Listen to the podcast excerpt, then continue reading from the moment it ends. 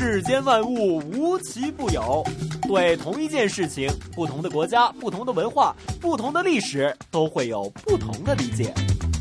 究竟有什么不同？马上为您揭晓。同不同，主持刘明正。好了大家好，欢迎大家来到我们 AM 六二一香港电台普通话台的《同不同》，我是主持人明正。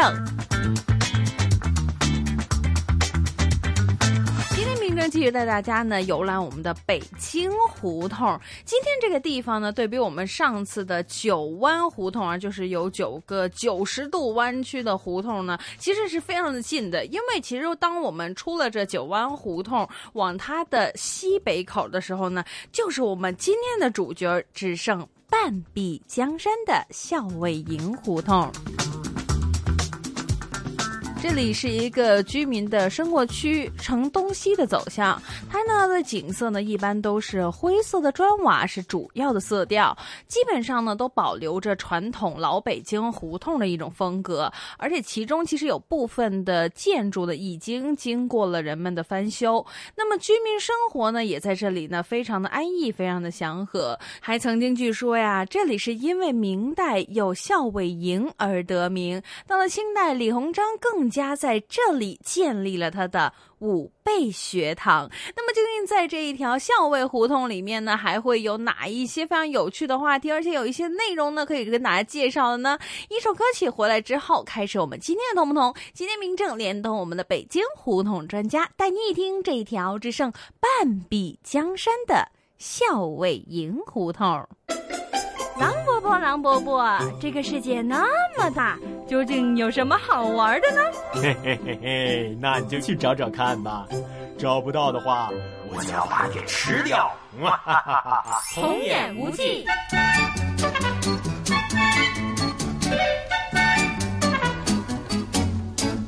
小红帽呀，你知道校尉是什么吗？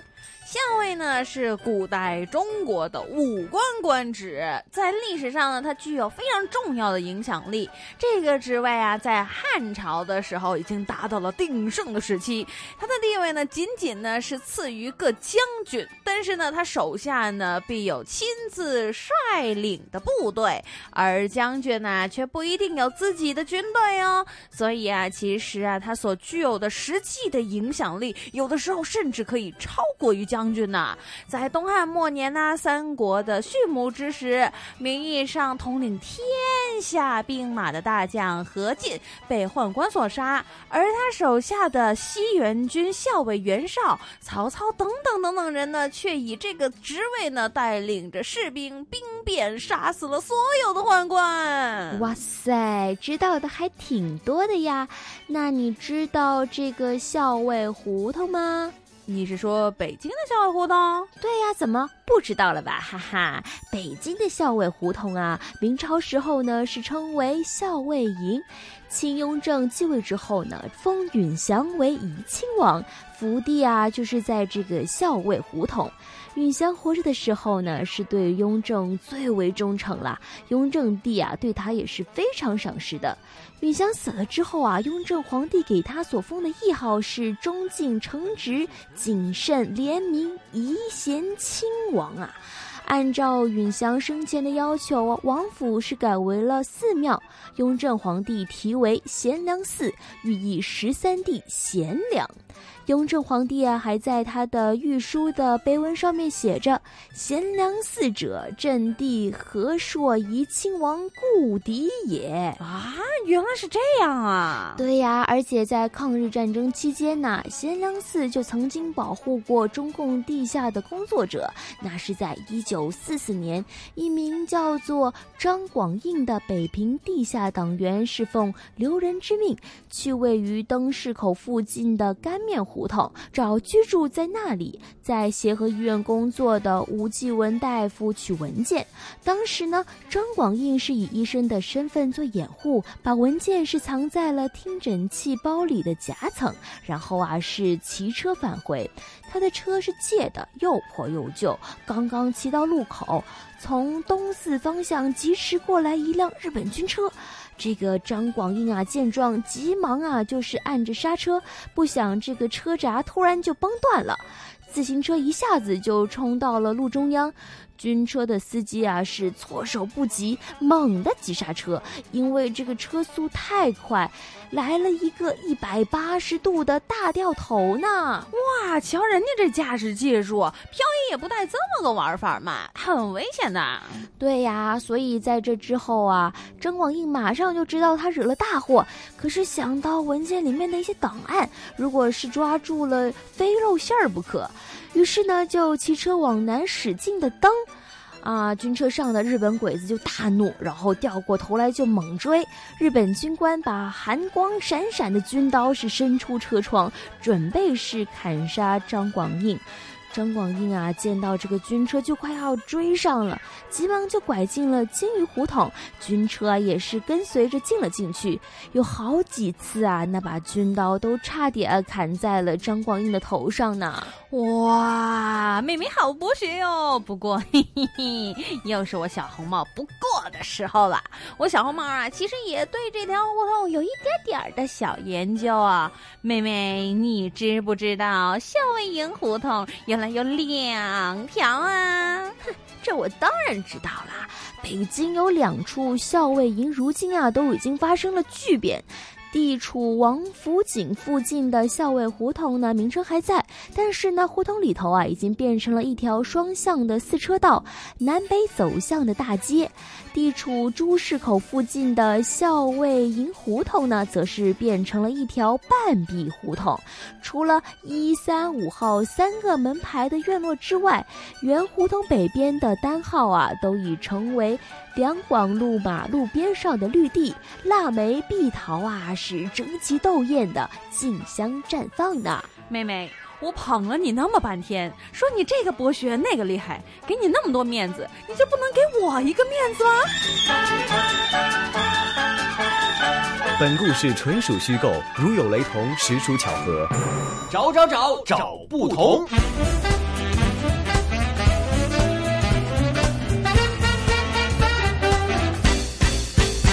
来到我们今天的同不同，今天明正带着大家一起来听一听这条到现在只剩半壁江山的校尉营胡同。那么，首先我们继续很高兴可以邀请到我们的香港大学专业进修学院语言及文史哲学系的刘老师，一起来为我们介绍一下这一条校尉营胡同。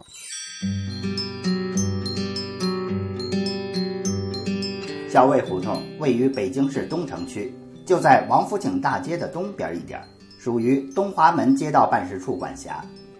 校尉胡同是一条南北走向的胡同，北起金鱼胡同，南到东单三条，东面与梅渣胡同、北帅府胡同和东帅府胡同三条胡同相通，西边呢是和帅府园胡同相通，全长五百四十米，宽六米，沥青路面。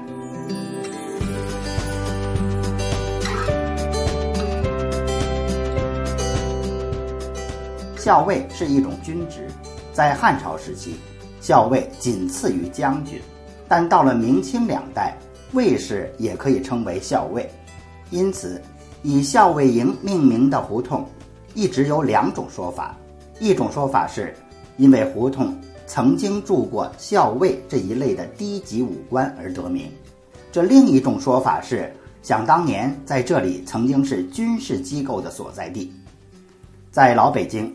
叫校尉营的地方有两处，一处是位于前门大街外的校尉营胡同，明代属宣南方；另一处就是咱们今天介绍的位于王府井大街东侧的这条胡同，在明朝时期属于澄清方，叫校尉营胡同，后来改名叫做校尉胡同了。小不同时间到。你找到了吗？同不同？Ringo，答案揭晓。回来，我们今天的同不同？今天明正带着大家走进了这一条呢，跟我们上次的九湾胡同非常近的一条，只剩半壁江山的校尉营胡同。就跟刚刚刘老师为我们介绍到的一样呢，其实校尉营就是警卫晋王府的校尉营地，那么因此啊，被叫做今天的校尉营胡同。那么这一条呢，以校尉营而名的街巷呢，始建于清代，有东校尉营、西校尉营、南校尉营，还有中校尉营。在北京啊，其实这两处的校尉营到了今天呢，已经发发生了很大的变化。在地处王府井附近的校尉营胡同的名称，到了现在为止还依然沿用。但是其实胡同已经变成了一条双向的四车道，南北走向的大街。那么地处着朱市口附近的校尉营胡同呢，它呢就变成了一条半壁胡同，除了一、三和五号三个门牌的院落以外，原来的胡同北边的单号都已经成为了两广路马路边上的绿色地区。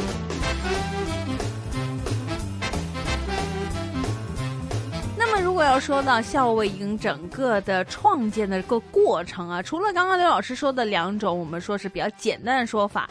当我们回到历史去深究的话呢，原来这可以追溯到这个康熙六十一年，也就是一七二二年。就在这个时候，雍正续位，封了云祥为怡亲王，他的府地就在这校尉营胡同里面。根据《清史稿》记载道，这雍正继王撤后，对他的兄弟大加杀戒，但是对于他这一个十三弟云祥却是十分的看重。先是任命他为总理户部，不久以后呢，就以总理事务谨慎忠诚的原因来加封他为郡王。后来又任命他为总理经济水利，并且赐予御书，写道。宗敬诚直，勤慎廉明。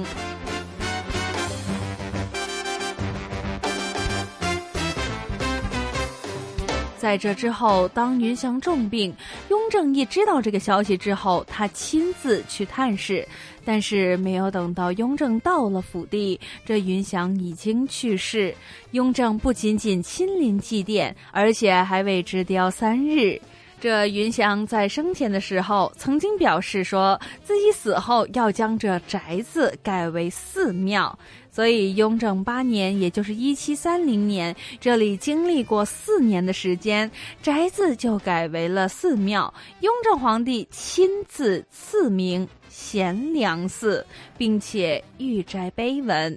又因为云祥是世袭罔替。所以他们又在这朝阳门内新建了第二代怡亲王府。到了乾隆二十年，也就是一七五五年的时候，人们又将这贤良寺移建到了冰碴儿胡同，也就是今天的所在地。在一九六五年整顿地名的时候，人们将冰碴儿胡同。二十四间房，西夹道病人统称为校尉胡同。在文革时期，这里还一度被改称为反帝医院前街。找不同时间到，你找到了吗？同不同？Bingo，答案揭晓。我们今天 AM 六二一香港电台普通话台的同不同，我是明正。今天明正为大家介绍这个胡同呢，就是被老北京人誉为啊只剩半壁江山的校尉营胡同。听到这儿，就很多人可能都会想问说：哎，为什么要说起校尉营胡同，怎么人们就叫它剩半壁江山了呢？其实，在前些年去开拓两广大街的时候，截弯取直，这胡同的北侧呢，它的民房大部分都已经不存在，只剩下东口北侧还剩孤零零的几座民居。不过，别看就只是这几座的民居，却也拥有着不一样的故事。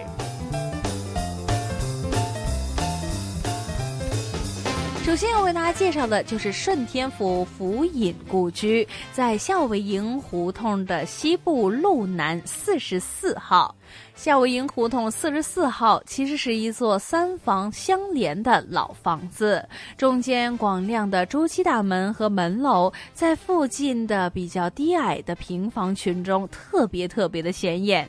虽然它已经是饱经沧桑的老房子，却还透露着一股子气派的感觉，似乎在向着人们诉说曾经在这里发生过的辉煌故事。因为它曾经就是江苏宜兴会馆和清末顺天府府尹周家梅的故居。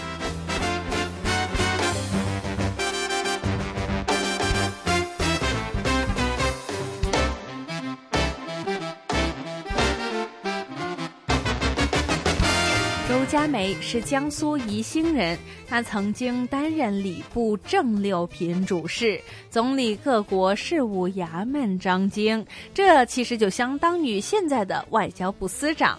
在光绪四年，也就是一八七八年的时候，周家梅正式升任为顺天府府尹，也就是今天的北京市市长，是属于当时的正三品，使用银印，而且正三品的衙门本来其实都是用铜印的，金银铜的铜，那么唯独这顺天府用的是银做的印字，这里的原因就是因为当时这顺天府其实就是当时的首都，那么周。家梅在顺天府府尹上面干了些什么实事儿呢？其实他主要呢都是主持了这《光绪顺天府志》，有点像现在的《北京历史人文大百科全书》这样的一个编纂的一个工作。那么这个事儿呢，其实还要从这个清同治十一年，也就是一八七二年开始说起。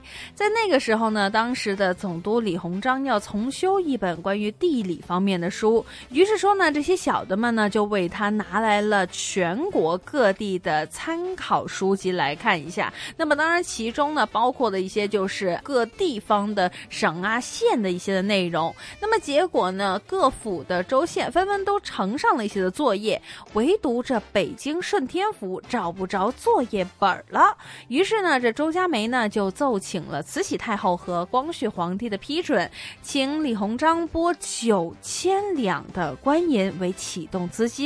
在光绪五年，也就是一八七九年的时候，正式成立了顺天府志编纂局，而且还聘请了宣林院和各部名儒，开始编纂着《光绪顺天府志》。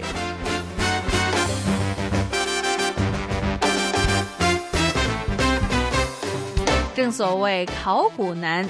正经游难，在光绪十一年，也就是一八八五年，当时他们用了六年的时间去把这一本《光绪顺天府志》给编纂完成，并且在光绪十二年，也就是一八八六年的时候，将这一本书正式印刷成功。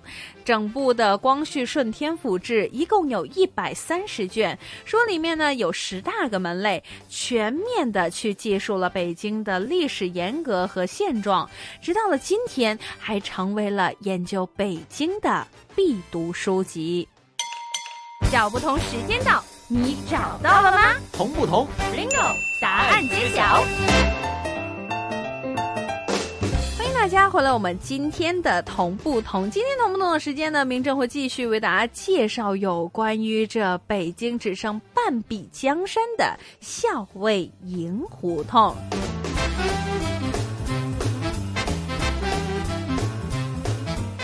说到校尉营胡同呢，除了我们刚刚说到这顺天府府尹故居，也就是在校尉营的西部路南四十四号以外呢，当然还有其他。首当其冲就是这宜兴会馆。刚刚也为大家提到过，其实这宜兴会馆呢，就是在光绪十二年（一八八六年）的时候的五月，也就是我们顺天府府尹呢，也等于是现在的北京市市长呢，他呢就处于吏部左侍。郎任上，第二年呢，由于顺天府的老百姓感戴他的德政，所以呢，欲请清廷将周家梅故居改建为今天的宜兴会馆，方便一些进京赶考的学子，而且呢，还在这个馆里面呢设立了祠堂。以纪念周家梅治理顺天府时期的政绩。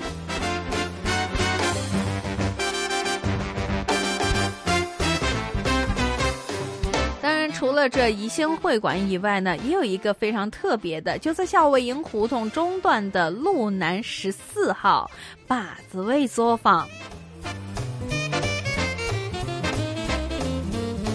校尉营胡同的十四号曾经是享誉京城梨园界的把子味的制作作坊，这把子味的创始人叫魏中山。所谓的靶子呢，其实就是戏曲里面使用到的刀枪剑戟斧钺钩叉等等的多种的道具。那么，而且呢，这靶子位呢所做的这个靶子，不仅仅是工艺方面非常的精湛，而且还坚固耐用。这演员呢应用起来呢也是非常的得心应手，如虎添翼。所以呢，得到了京城梨园界很多很多名角儿的称赞。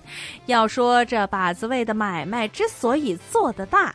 一个的原因呢，就是因为他们选材好，做工精良，也就是有品质的保证。再一个了，就是他还能够根据不同演员的特点和他们演的不同的角色的要求来制作，也就是我们现在说的高级定制，并且能够按期交活。这个对于一些为戏曲啊，或者说为表演去制作一些的道具而言呢，是非常重要的，非常讲信誉。在后来的一九五六年呢，魏忠。山呢也率着把子位的两号并入北京剧装厂。在一九八二年的时候，魏忠山病逝，享年八十三岁。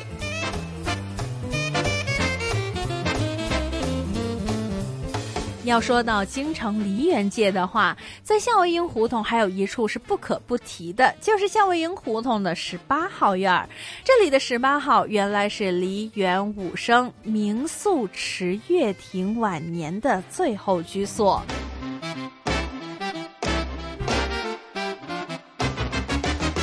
池月亭原名镇元，乳名亮儿。祖籍山东，曾祖迟宝才，也就是清代的乾隆、嘉庆年间著名的京腔武生迟才官，为京腔名令十三绝之一。池月亭的父亲迟春祥也是三庆班的名武老生。他膝下的三个儿子都是从业梨园，长子镇海，也就是人名仇池子俊；第二个儿子呢是镇清，原来是公武生，后来改成了场面；第三个儿子，也就是我们提到的镇元，是著名的武生。池月亭，池月亭其实人长得非常的帅气，而且漂亮，打扮呢扮相也非常的俊美。官号啊送他美号池亮。在二十世纪三十年代，池月亭应邀至中华戏曲专科学校执教。在一九五零年的时候，至中国戏曲学校任教。到了一九六四年病故，享年八十一岁。大世界，小玩意儿。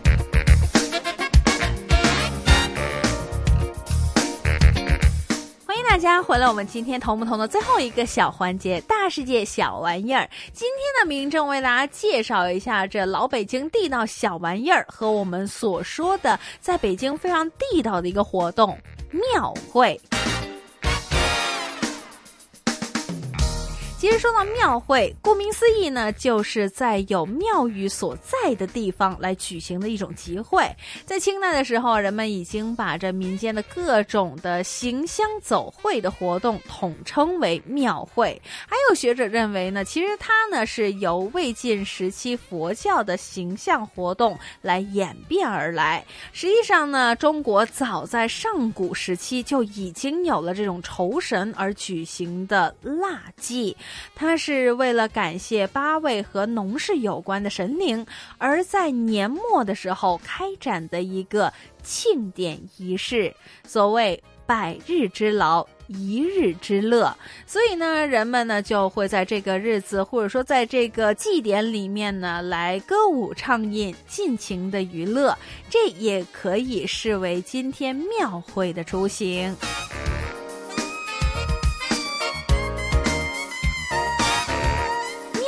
其实是神灵的居所。所谓的庙会呢，显然是和祭祀神明有关的一些带有宗教性的活动。那么祭神、酬神的各种仪式，还有伴随它的生物呢，始终是呃发自于人、服务于人的。经过漫长岁月的一个孕育的时间呢，到了今天，这庙会终于呢成为了以祭祀神明为形式、以娱乐人们为目的的节日庆祝活动。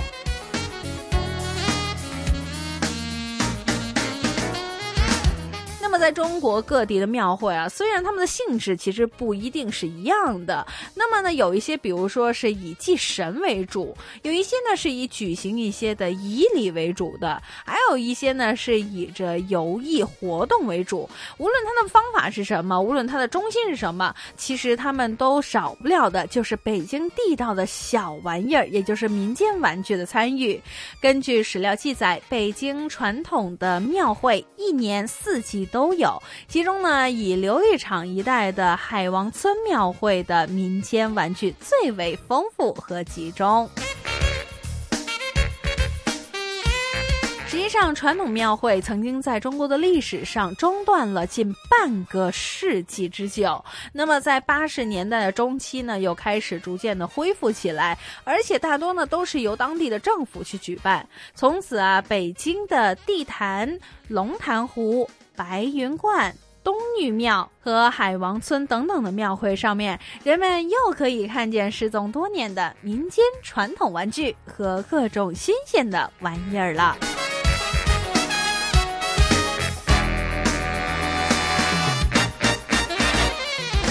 这一集的同不同的时间就差不多了，下一集同不同，明正继续为您带来更多的同与不同。想知道更多同不同的资讯，请继续留意我们 AM 六二一香港电台普通话台的同不同节目。谢谢大家的收听，我们下次见。